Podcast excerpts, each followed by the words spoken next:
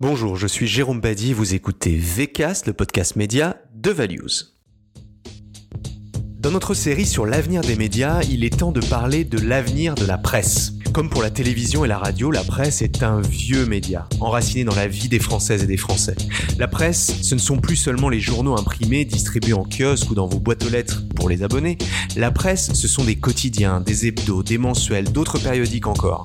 La presse, ce sont des sites d'infos puissants, des comptes sociaux puissants, des lives qui couvrent les événements majeurs de l'actualité. La presse, c'est certainement le média d'influence par excellence. Alors comment se porte-t-il? À quoi ressemblera-t-il dans les 5 ou 10 ans? Pour en parler, j'accueille Louis Dreyfus, président du directoire du groupe Le Monde. Bonjour Louis. Bonjour. Pour commencer, peux-tu nous dresser un état des lieux du groupe Le Monde que tu diriges? Euh, Quels médias ça représente? Les grands chiffres aussi? Et si tu as des infos sur euh, l'image auprès des lecteurs, la perception auprès des lectrices et des lecteurs? Donc le groupe Le Monde euh, est un groupe qui fait à peu près 300 millions de chiffres d'affaires, qui rassemble environ 1600 salariés, qui est bénéficiaire depuis 5 ans et qui rassemble euh, euh, Le Monde, euh, Courrier International, Télérama, euh, La Vie, euh, le Huffington Post et toute une série de déclinaisons euh, numériques et puis d'activités événementielles. Évidemment, une régie publicitaire, M Publicité, qui promeut nos supports auprès des annonceurs. Ça, on va y revenir de toute façon sur la pub. Est-ce que tu as des, as, sur les grands chiffres et, et peut-être plus du côté quali, est-ce qu'il y a des études qui existent sur voilà l'image que les Françaises et les Français ont de ce groupe avec quand même le titre de référence qu'est le monde On a, il y a plusieurs choses qui se dégagent. C'est d'abord qu'on est euh, très bien positionné sur euh, tant en termes de, de, de, de quantité de l'audience que de qualité de l'audience. Euh, je crois que quand euh, nos supports touchent tous les mois environ euh, deux tiers des CSP+ ce qui est important pour nous parce que on considère que ce sont des leaders d'opinion et que on essaye euh, à, à, travers chacun de nos supports d'expliquer la complexité du monde qui nous entoure. Donc on a plutôt tendance euh, à, à s'adresser au CSP+, et puis euh, euh, avec une audience qui est en croissance, beaucoup portée par le numérique. Je pense qu'on y reviendra. Et puis il y a un autre élément sur lequel on reviendra un peu plus tard, je crois, c'est les investissements qu'on fait en direction des publics jeunes, c'est-à-dire des moins de 18 ans, où depuis 5 ans, avec Jérôme Fenoglio, on, on a décidé d'investir dans ces nouvelles générations. Et là aussi, on a des chiffres euh, qui commencent à être assez remarquables en termes d'audience. Donc, euh, on, a de manière assez large maintenant euh, une identité qui a été très largement renouvelée. C'est-à-dire qu'on avait des marques qui étaient des marques historiques. Hein, de, de, journaux qui étaient Télérama doit avoir journal qui a été créé il y a plus de 70 ans. Euh, euh, le Monde a été créé euh, en décembre 44. Donc c'est des marques plutôt anciennes. Et pour autant, euh, on a réussi euh, depuis quelques années à rajeunir à la fois notre audience, les générations qui, qui travaillent dans le groupe tout en élargissant euh, la taille de notre audience, ce qui, est, ce qui est un enjeu important pour nous. Très bien. Alors donc justement maintenant, plus généralement, euh, on va essayer de s'intéresser à l'état de la presse aujourd'hui. Euh, alors évidemment, on a, on a beaucoup parlé de la baisse de la diffusion imprimée, mais en même temps d'une offre numérique, et tu as commencé à nous le dire, qui est en forte hausse. Euh, on comprend évidemment que le modèle de l'abonnement numérique euh, est clé aujourd'hui. Est-ce que tu peux nous dire ce qu'il en est? Comment tu vois les choses là à l'échelle plus euh, sectorielle, on va dire? Bah, euh, À l'échelle sectorielle, on a malheureusement des, une situation très contrastée. C'est-à-dire qu'il y a quelques grands acteurs qui, parce qu'ils ont eu les ressources, parce qu'ils ont eu, euh, ils sont adossés à des industriels, parce qu'ils ont des équipes qui sont remarquables, ont réussi à euh, se projeter dans le numérique. Et donc avec des diffusions qui ont progressé de manière assez importante. Et puis il y a d'autres titres qui dépendent encore beaucoup du papier et où là euh, la situation est plus difficile puisqu'ils sont euh, confrontés à la fois à la fermeture de nombreux points de vente qui s'est accéléré avec euh, les, les deux les, les, les, différents confinements. Et puis avec une des coûts de production et de distribution qui sont aujourd'hui euh, soumis à l'inflation euh, que connaissent les matières premières et les, coûts de l'énergie. Et donc avec des modèles qui sont en train de, de, de s'effondrer. Donc si je caricature les titres qui n'ont pas amorcé de manière résolue euh, leur transformation numérique sont fin 2021-2022 confrontés à une augmentation de leur coût de production qui est massive. Hein. Les, les, coûts papier augmentent de 50%, donc c'est quelque chose de, de massif. et les, le nombre de points de distribution s'est réduit de manière aussi importante. Donc là, on, on a une difficulté. En revanche, et c'est ce qui, ce qui peut-être faut retenir, c'est qu'il y a une, une, appétence qui reste très forte des euh, euh, des lecteurs pour de l'information et que euh, en fait euh, il y, a, y, a, très peu de nouvelles marques d'information qui sont nées et donc il reste en fait euh, de, de, des opportunités de croissance et de développement. Et chaque fois qu'il y a des phases d'actualité intenses euh, notamment je pense récemment à la pandémie ils se, les lecteurs se sont tournés vers les marques médias traditionnelles. Donc il n'y a pas de raison de pas considérer que nous avons un avenir et ça demande néanmoins euh, des vraies politiques euh, d'investissement. Oui, c'est ça. On peut dire quand même, pour revenir un peu sur ce que tu dis, là en ce moment en particulier, euh, on enregistre ce podcast en fin d'année 2021. Euh, il y a des gros problèmes de, de même d'approvisionnement, je crois, de papier. Euh, tu parlais des points de vente, mais mais d'abord fabriquer les fabriquer les journaux et fabriquer les contenus en fait. est-ce que ça, tu penses que ça va se régler dans les prochains mois ou est-ce que c'est une tendance de fond? Non, je pense qu'il y a une tendance de fond qui qui fait que le coût des matières premières avec le de l'énergie euh, a augmenté et qu'il faut euh, et qu'il faut euh, accélérer nos développements sur le numérique. Maintenant, si on prend la situation du monde, moi, j'ai pris mes fonctions il y a 11 ans. Hein. Eh bien, il y a 11 ans, le monde vendait, que ce soit en, en kiosque, en abonnement ou sur le numérique, environ 250 000 exemplaires chaque jour.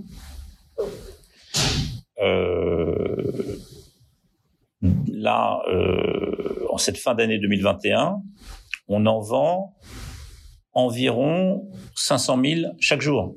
Donc, on a euh, un journal qui est vendu deux fois plus qu'il y a 11 ans. Donc oui, il y a des perspectives de croissance. Après, c'est avec un investissement qui a été euh, très fort, puisque si on reprend le moment où le journal vendait 250 000 exemplaires, quand nous avions 310 journalistes au monde. Aujourd'hui, on en a 500. Donc, il y a un cycle en fait assez vertueux qui est, on a euh, augmenté notre diffusion et au fur et à mesure qu'elle qu'elle euh, augmentait, on réinvestissait une grande partie de cette croissance dans les dans les effectifs rédactionnels et donc on enrichissait la promesse euh, rédactionnelle et on confortait le lien qu'on avait avec le lecteur. Ouais, c'est ça, c'est ça. L'élément important là dont je voulais parler, c'était justement ce lien qu'il existe avec les avec les lecteurs et, la question de la confiance que j'évoquais peut-être un, petit peu au début, mais mais il y a y a il y a un vrai sujet autour de la confiance euh, et en particulier avec la presse comment comment tu vois ça euh, Comment euh, ton groupe se porte? Mais d'une manière générale, je crois qu'il y a des chiffres qui nous qui nous disent quand même que euh, il y a une attente qui est très forte autour de la presse, mais qui en même temps, euh, et je suis un ancien journaliste, euh, il y a une défiance envers les journalistes. Euh, voilà.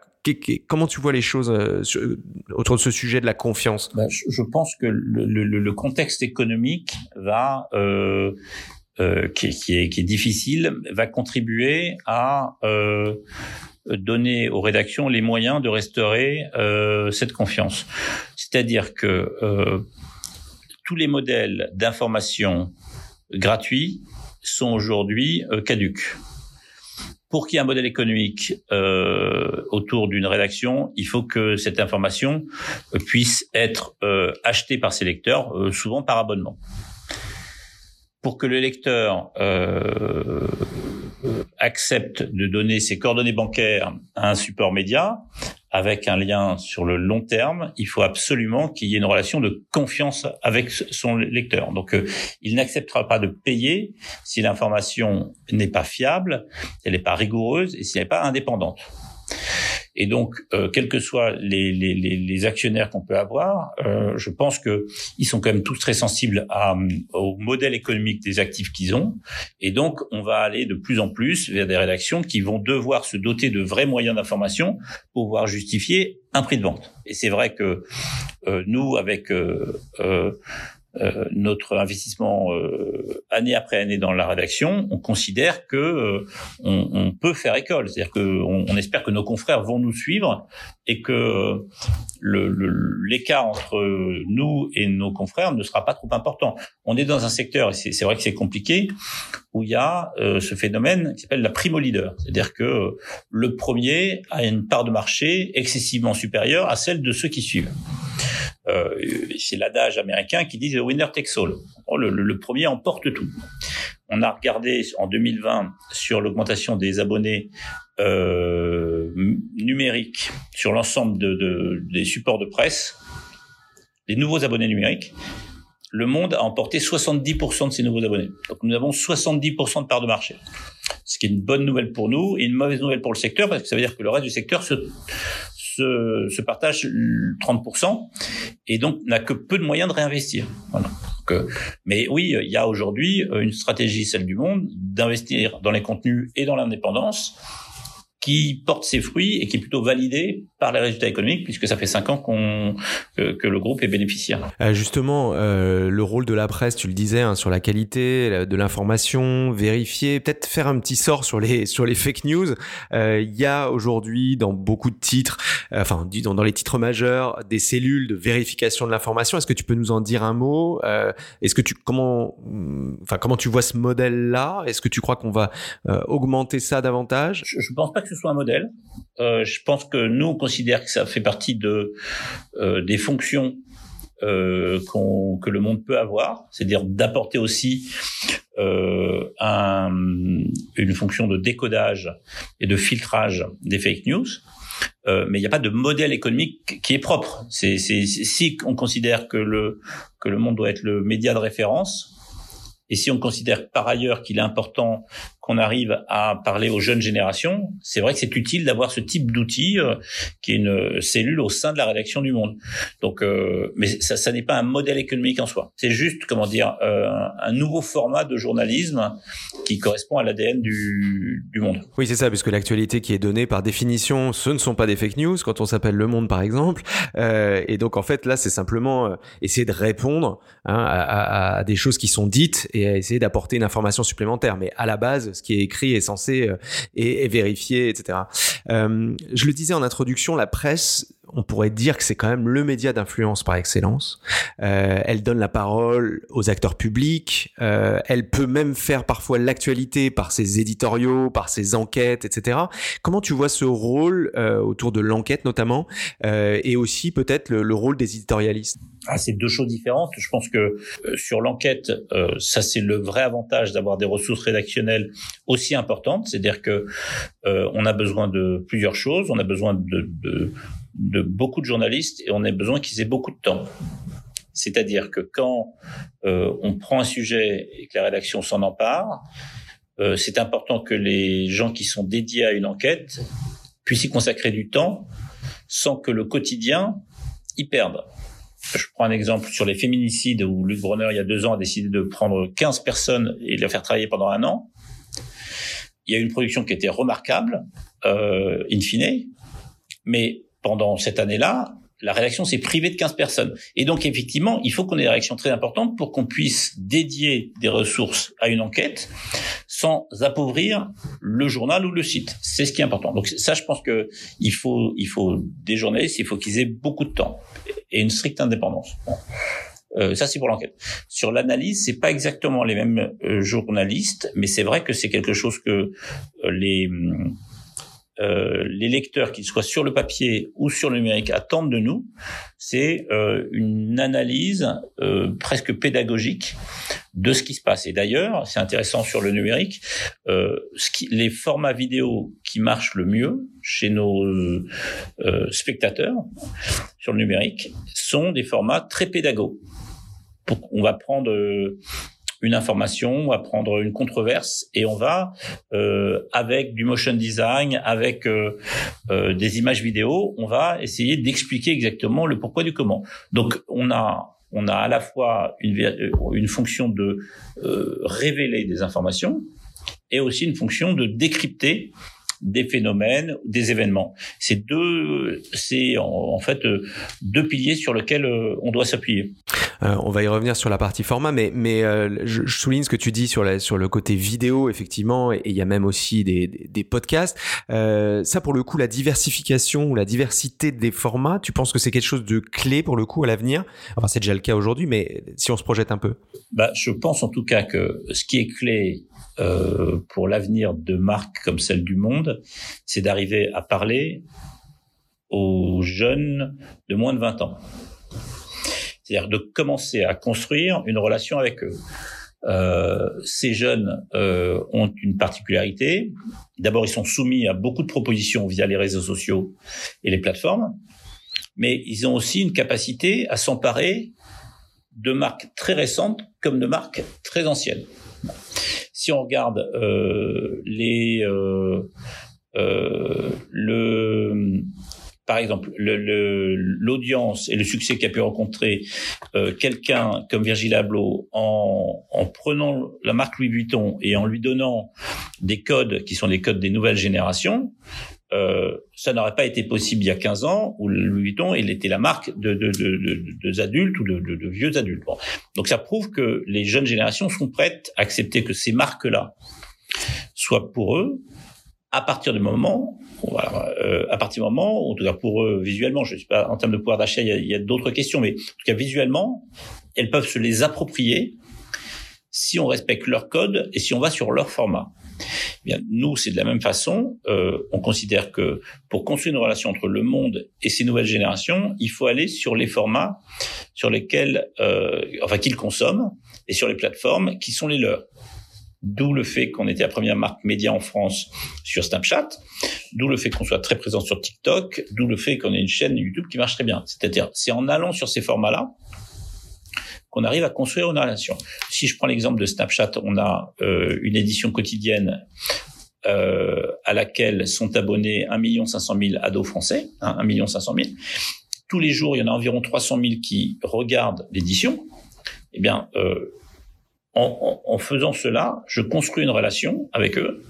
Et quand euh, ces jeunes euh, euh, grandissent, commencent à avoir un petit pouvoir d'achat et un besoin d'information de, de plus grande qualité, eh ben, c'est la relation qu'on a nourrie avec eux, qu'on a construit avec eux, qui permet que euh, on arrive à un résultat qui est euh, ils s'abonnent au monde. Et on l'a vu récemment cette année.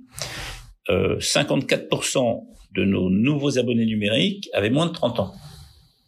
Et donc ça, c'est le résultat de cette politique d'investissement. Mais donc oui, on peut euh, parler aux jeunes, mais il faut accepter d'aller d'accepter de s'emparer de leur des formats qu'ils consomment et d'aller sur leur plateforme. C'est ça, leur, leur langage finalement, euh, utiliser les mêmes langages. Et du coup, pour utiliser les mêmes langages, est-ce que tu peux nous donner un peu la cuisine interne pour pour créer euh, les formats sur Snapchat, le contenu, mais aussi sur TikTok, etc. Est-ce que ce sont des espèces de rédactions dédiées? Comment ça marche? Ce sont forcément des rédactions dédiées, ce sont forcément des rédactions qui sont plutôt plus jeunes moyenne d'âge que, que la réaction parce que ce sont des gens plus récemment embauchés. Mais il faut veiller à ce qu'il y ait une, une, vraie filiation entre ces produits et, euh, et ce qu'on publie dans le quotidien. C'est-à-dire que au moment où, par exemple, Kaboul est évacué euh, en urgence euh, par les Américains, on ne va pas faire euh, à l'édition de Snapchat euh, euh, des titres sur une sortie de film. On va traiter Kaboul on va traiter avec euh, du motion design, avec des vidéos, mais on va prendre la hiérarchie d'information qui est la hiérarchie de l'information du monde. Donc il faut aussi qu'il y ait une cohérence, puisque l'objectif c'est quand même de les amener à consommer le monde dans 3 à 5 ans. Oui, et puis c'est pas dégradé finalement, c'est ça qui est intéressant. C'est c'est pas parce qu'ils sont on est jeunes qu'on n'a pas le droit d'avoir une information de qualité au même niveau euh, justement d'importance euh, de hiérarchie de l'information, etc. C'est un peu ça le message finalement. Euh, Ok, maintenant on va essayer de se projeter un petit peu. On va essayer de regarder à, à 5 à 10 ans. Alors je sais que c'est c'est pas évident, mais voilà, on va essayer de se lancer un peu dans dans une dans une vision. Comment tu vois la place de la de la presse euh, dans voilà à ces, à ces échéances là Quel est comment comment tu vois son rôle, son son évolution aussi dans le euh, dans le l'univers de tous les médias? Euh, euh on voit bien que les frontières, que tout le monde fait de la vidéo par exemple, que c'est plus l'apanage de des chaînes de télé par exemple. On voit bien que tout le monde fait du podcast, que c'est pas l'apanage des des stations de donc finalement, euh, il faut regarder aussi la presse à l'échelle de l'ensemble des médias. Voilà, comment tu vois sa place euh, euh, dans, dans les années qui viennent? Moi, je pense que la presse fait partie des médias avec les plus grosses rédactions. C'est ce qui sera in fine valorisé par les consommateurs. Donc il y a un avenir qui est certain. que le numérique nous permet nous d'aller sur des territoires qui n'étaient pas les nôtres avant. Je pense notamment à l'Afrique euh, à l'audiovisuel, euh, au podcast, mais qu'en revanche, malheureusement, il y aura quelque chose qui va être compliqué, qui va être euh, euh que toutes les marques médias ne pourront pas euh, survivre dans cet environnement qui demande des ressources très importantes. Donc euh, moi ma crainte aujourd'hui et j'ai aucune inquiétude pour l'avenir du groupe parce que on est en plein développement euh, en France, à l'étranger, euh, sur le papier, sur le numérique, donc tout ça est très bien. Je pense que malheureusement pour d'autres groupes ce sera beaucoup plus compliqué. Et que donc le risque qu'on a, c'est qu'il y ait une concentration autour de quelques grands acteurs. Ah, ça, on va y revenir. Mais c'est intéressant ce que tu dis sur l'international. Euh, Est-ce que justement l'avenir des, des, des, groupes euh, comme le, le, Monde, mais on peut penser aux concurrents aussi, certainement le Figaro par exemple.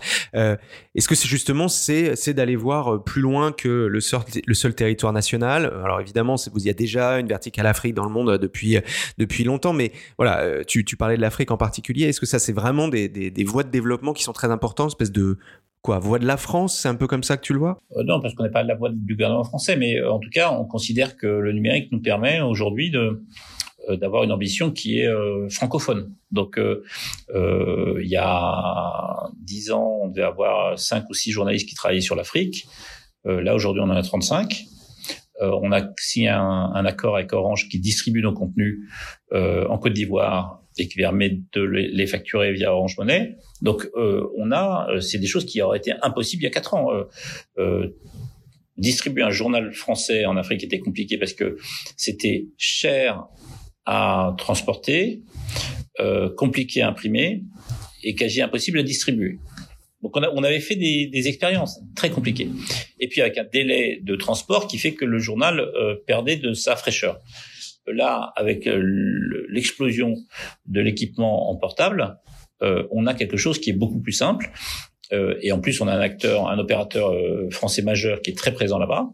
Donc nous, on pense qu'effectivement, la francophonie est notre nouvelle frontière. Ouais, super intéressant. Et c'est ça que je voulais dire quand je disais la, voix de la France, c'était la voix de la francophonie, évidemment. Il y a une question qui se pose. On va parler un petit peu des réseaux sociaux et, et de leur place qui est quand même présente dans nos dans nos vies. D'abord, une question autour de l'instantanéité, de la, la réactivité plutôt d'ailleurs que l'instantanéité, puisque la presse a toujours su réagir rapidement à l'actualité. mais avec les réseaux sociaux sociaux, finalement, c'est encore plus criant. Euh, moi, j'ai noté euh, sur l'application euh, sur l'application du Monde finalement, enfin, on n'avait pas l'impression d'être sans arrêt pris par une sorte de live et qu'il y avait presque un temps. Alors, je sais pas si c'est simplement une impression et que finalement, vous refusiez presque d'être complètement dans le dans l'instantané. Est-ce que c'est une impression? Est-ce que c'est des questions que vous vous posez? Voilà, comment réagir euh, face à voilà l'afflux des réseaux sociaux euh, ben, on, a une injonction qui est paradoxale, c'est-à-dire qu'on souhaite, euh, on a des lecteurs qui souhaitent être informés très rapidement. Et en même temps, on considère qu'ils attendent de nous d'abord une information euh, euh, irréprochable dans sa fiabilité. Avec du recul. Et, et donc euh, c'est pour ça que on fait des lives. Donc les lives c'est des, des c'est des fils qui se déroulent quand il y a une actualité qui est brûlante. Mais si vous, et on, on peut lors de ces lives répondre aux questions des, des internautes. Et, et, si tu regardes ces lives, on est le seul média, à ma connaissance, qui parfois euh, répond à ces lecteurs qui sont qui les interpellent sur tel ou tel élément d'actualité, on dit on ne sait pas. C'est-à-dire que et je, moi je trouve ça remarquable de la rédaction du Monde cette humilité, tu es capable de dire plutôt que dire plutôt que essayer de, de, de dire on a été les premiers à savoir, disent non on ne sait pas. Et donc garder euh, comprendre que c'est pas forcément euh, l'information la plus brûlante qu'il faut servir, mais c'est plutôt une information vérifiée. Après, il y a d'autres questions malheureusement qui sont des questions de référencement, et comme tu le sais, c'est celui qui sort en premier l'info qui est bien mieux référencé, et donc après il y a un effet boule de neige. Donc euh, on essaye de pas être trop tard, mais effectivement il y a cette contrainte-là. Euh, justement sur toujours la place des réseaux sociaux, euh, il y, a quand même une question de, de dépendance. Évidemment, euh, vous relayez euh, vos contenus, et d'ailleurs tous les acteurs majeurs de la presse relaient leurs contenus via les réseaux sociaux. Quelle est la dépendance? Comment tu vois cette dépendance ou pas dans le futur, euh, c'est-à-dire euh, passer par les réseaux sociaux et plus directement euh, par euh, les applications dédiées des, journaux. et également, est-ce que tu peux nous dire un mot sur l'accord qui a été trouvé, je crois, avec Google il y a l'année dernière ou, ou, quelque chose comme ça sur justement l'idée des contenus? Est-ce que tu peux nous raconter un petit peu ça? Oui, alors nous on considère que les plateformes sont quand même un outil formidable pour toucher une audience beaucoup plus large qu'on ne saurait pas Donc euh, après, on est très vigilant à ce qu'à aucun moment un accord qu'on signerait avec les plateformes leur permettent d'intervenir soit sur les données de nos utilisateurs, soit sur les soit sur les contenus cela posé, euh, moi je, considère que euh, ils peuvent nous aider de manière incroyable. Hein. Euh, Facebook pendant très longtemps a été le premier vecteur de recrutement d'abonnés numériques. Euh, Google cofinance beaucoup de projets de développement sans intervenir, mais il nous apporte des fonds. Donc, euh, donc on, on, est, on a des accords, des relations très importantes avec eux. Spotify, on a un accord qui nous permet d'avoir un podcast quotidien euh, Snapchat nous a permis de toucher quand même les moins de 18 ans, ce qu'on n'aurait pas su faire sans eux. Euh, donc voilà, donc on, on, cherche quand même à construire sur les droits euh, voisins. Euh, il y avait une, une, négociation qui avait été menée par le syndicat des éditeurs de presse qui était dans l'impasse. On a considéré nous au Monde avec euh, nos actionnaires que euh, c'était une, une, négociation qu'on pouvait mener de manière individuelle et, on a trouvé un très bon accord avec Google qui d'ailleurs a permis de débloquer la négociation de la branche puisque euh, juste après, euh, les éditeurs de presse sont revenus à la négociation avec Google et trouvé un accord. Donc voilà, donc il y a eu quelque chose de vertueux. On va parler un petit peu des enjeux, des enjeux économiques et des liens avec euh, avec les marques et, et, la publicité évidemment. comment tu vois la, la, la, place des marques dans le dans le, dans le futur avec des groupes comme le tien, mais plus généralement avec des groupes de presse? Comment elles doivent s'adresser euh, aux audiences euh, par euh, votre intermédiaire? Comment voilà Est-ce que on peut imaginer des, plutôt des opérations? Est-ce que c'est la, la, la, la, suppression ou la, réduction de la publicité comme on la voit aujourd'hui?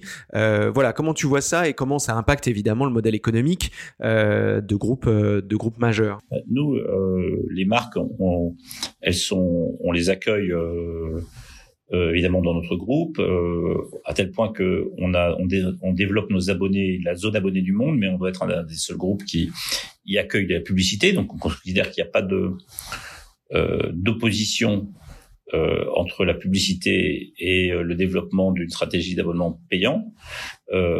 et en revanche, que les marques sont sensibles au fait que euh, on, on, leur donne des espaces qui sont très clairement dédiés, puisque s'il y avait euh, prendre le risque qu'il y ait une ambiguïté sur la nature du contenu, qu'il soit un contenu de marque ou un contenu éditorial, c'est prendre le risque de dégrader la relation de confiance qu'on a avec nos lecteurs, et ce serait au préjudice de tout le monde. C'est-à-dire évidemment du média, des signataires, mais aussi des marques. Donc euh, nous, on a, on essaye d'avoir une, une, politique de, de, grande transparence, mais effectivement, le, le fait qu'on a une audience qui soit à ce point euh, en progression tant quanti que quali fait que on a plutôt euh, des relations qui sont de plus en plus euh, nourries avec les marques et d'ailleurs là avec une, même une progression de notre chiffre d'affaires donc euh, publicitaire donc on a quelque chose de, de bonne les, les marques sont plutôt demandeuses de travailler avec des groupes qui sont capables d'investir sur les contenus, d'investir sur la qualité et sur l'innovation. Il se trouve que euh, on a ces moyens-là aujourd'hui. Donc euh, non, je pense qu'elles ont elles ont un, rôle moteur pour nous.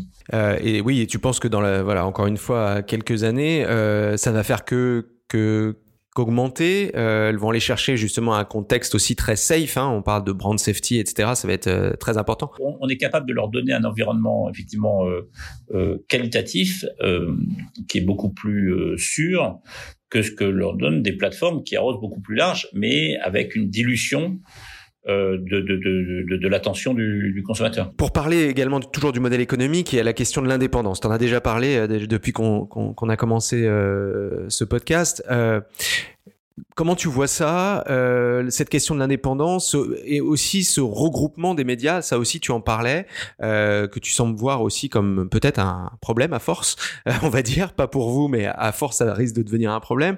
Euh, Est-ce que ça remet en cause justement l'indépendance? On voit aussi que les, différents acteurs, les principaux acteurs industriels qui investissent dans les médias se positionnent sur chaque opportunité nouvelle. Hein, J'ai vu pour pour le groupe La Provence, etc qui avait encore à nouveau hein, finalement les mêmes qui se positionnaient. Euh, voilà, comment tu vois ça et comment tu vois ça euh, pour pour pour l'avenir? Euh, Moi, le fait qu'il y ait quelques grands industriels, c'est pas forcément un sujet, c'est pas c'est pas forcément contradictoire avec l'indépendance des médias. nous, on veille ici dans le groupe Le Monde, où on a un, un, groupe de taille moyenne, mais à, à, que chacune des rédactions vivent de manière très autonome de, de, de, des autres rédactions, parce qu'on considère que c'est la diversité de nos contenus qui fait la richesse du groupe, et que si on devait les mettre ensemble, on lisserait l'identité de chacune, on lisserait les aspérités, on aurait un contenu de moins bonne qualité. C'est pour ça que on fait on fait quelque chose de cet ailleurs. Par ailleurs, euh, moi quand je regarde, euh, donc euh, le groupe Le Monde a été jusqu'à notre arrivée déficitaire, perdait environ 10 millions d'euros par an. Là, on a des résultats, on a un EBITDA qui tourne autour des 15 millions d'euros, donc on a complètement inversé la tendance. Mais pour cela, on a des actionnaires, donc Pierre Verger, Xavier Niel et Mathieu Picasse, qui ont investi 130 millions d'euros. Donc se dire que ce, ce, type de retournement peut se faire seulement en lançant des souscriptions euh, aux lecteurs, c'est faire preuve de grande naïveté. Donc, euh, il faut euh, que les industriels puissent investir, mais la contrepartie, c'est qu'il faut donner des, des, des, des gages statutaires d'indépendance aux rédactions. Oui, on voit bien que c'est pas c'est pas tout à, tout à fait le cas. Hein. Je, je, sais pas si tu acceptes qu'on en parle, mais quand même quand on voit en ce moment euh, Bolloré qui fait des radias sur beaucoup de titres et qui provoque d'ailleurs en interne, enfin il au-delà même des plans sociaux, enfin des départs, ça provoque quand même des remous en interne sur la place des journalistes, la place de l'information, etc. Donc c'est c'est dans le futur, on peut aussi craindre qu'il y ait ce genre de, raid ou qu'est-ce que ce genre de d'action quoi envers les médias. Il y, a, ça, mais ça, ça, sera toujours compliqué d'intervenir. Après, euh, je pense que ce sont des médias qui n'ont pas qui vont voir leur audience euh, s'atrophier au d'un moment, puisque, puisque euh, quel que soit, euh, enfin que, les lecteurs ou les, consommateurs cherchent quand même une information plutôt fiable. Et donc, euh, moins il y a de journalistes, moins ce sont des gens qui peuvent travailler dans un climat euh, sérieux et sain, moins tu as une information de qualité et moins il y aura de lecteurs. Donc il y a aussi quelque chose de, de, de je pense qu'à un moment, il y a un cercle vertueux qui se met en place. Bon, et pour finir, on va essayer de, encore une fois, se, projeter un peu. Euh, c'est quoi les grands défis pour toi euh, pour la presse, euh, d'abord d'une manière générale, pour le groupe que tu diriges, et puis euh, j'ai une mini question, la, question méta, euh, quid de la place du monde euh, dans le métaverse? Voilà, euh, je rappelle que, que cette cette mini série sur l'avenir des médias est venue suite à à cette à, la panne Facebook, et je me suis dit que c'était intéressant de s'interroger justement sur l'avenir de chacun des des, des, des grands médias. voilà, ça c'est la question subsidiaire, mais d'abord voilà, c'est quoi les grands défis pour toi pour la presse? Euh, Moi, je pense que le grand défi, c'est comment parler aux, aux, nouvelles générations, c'est-à-dire au moins de 20 ans. C'est-à-dire comment on peut installer un rapport de confiance, un rapport régulier avec ces, ces salles. Euh, donc, il peut être euh, en France, il peut être sur des secteurs particuliers, ou il peut être à l'international. Nous, on considère qu'en Afrique, il y a un rôle majeur que le monde peut avoir. C'est ça l'enjeu. Euh, et d'ailleurs, c'est ce qui est passionnant. Moi, quand j'ai pris mes fonctions il y a 11 ans, les questions qui se posaient, c'est est-ce qu'il faut garder une imprimerie? Est-ce que le journal, euh, Le Monde, doit être un journal du matin ou de l'après-midi? Là, on, a changé d'univers. on est sur, euh, on est sur est-ce que je vais signer un accord euh, avec une plateforme pour des, développer euh, des contenus audiovisuels? Est-ce que il faut que après la Côte d'Ivoire, j'aille d'abord au Sénégal ou d'abord au Cameroun? Euh, Enfin, on, on, parle de ces sujets-là, hein, donc euh, c'est beaucoup plus intéressant. et puis il y a des, des perspectives de développement qui sont beaucoup beaucoup plus plus fortes.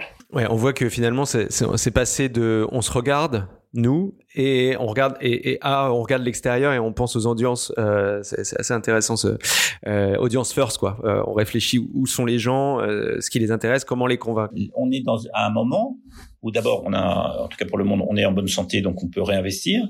Et par ailleurs il y a des outils numériques qui nous permettent de toucher une audience qui, qui est beaucoup plus importante. Donc euh, et il se trouve grâce au succès euh, de, de, de, modèles comme ceux à grande échelle que sont Netflix et Spotify, où il se trouve qu'il y a une partie très importante de la population occidentale qui a pris l'habitude de payer pour des contenus numériques exclusifs. C'était pas le cas il y a dix ans. Donc, euh, euh ce qui, à mon avis, euh, explique aussi notre euh, notre croissance de l'abonnement numérique. C'est-à-dire que là, on atteint, le monde atteint 500 000 abonnés, print et numérique, donc 400 000 purs numériques. Ça raconte aussi le succès de Netflix et Spotify. Et maintenant, si on est capable de produire des contenus exclusifs de qualité sur une base très régulière, alors les consommateurs sont prêts à payer. Bon, et ben moi, ça m'ouvre des perspectives qui est formidable. Le Monde, il y a 10 ans, avait un revenu d'abonnement numérique qui était autour de 5 millions d'euros. cette année, on doit être autour de 49 millions d'euros et ça continue de croître. Donc, et, là, c'est des moyens en plus. Donc, en termes de d'avenir pour le secteur de la presse, ben, il y a un avenir pour le journalisme puisque les gens sont de plus en plus prêts à lui reconnaître une valeur marchande. Ben, c'est formidable. Donc, il faut il faut continuer là-dessus et, et, ne pas se brider et aller euh, euh, aller conquérir de nouvelles audiences. Je pense que c'est ça le défi majeur. Euh, et donc ma, ma, ma question, euh, ma question métaverse, est-ce que tu veux bien, comment tu vois les choses? Est-ce que c'est des choses auxquelles euh, vous... je vois, je les vois pas. C'est pour ça que je l'évacue, c'est que je ne les vois pas encore. ouais, vous n'avez pas commencé à discuter même avec Meta, Facebook? Non, c'est trop tôt. C'est trop tôt. eh bien, merci beaucoup, Louis, pour cet échange. De rien, merci à toi. vous l'avez compris, on vous a parlé, on vous a parlé d'abonnement, on vous a parlé des audiences qu'on doit placer au centre.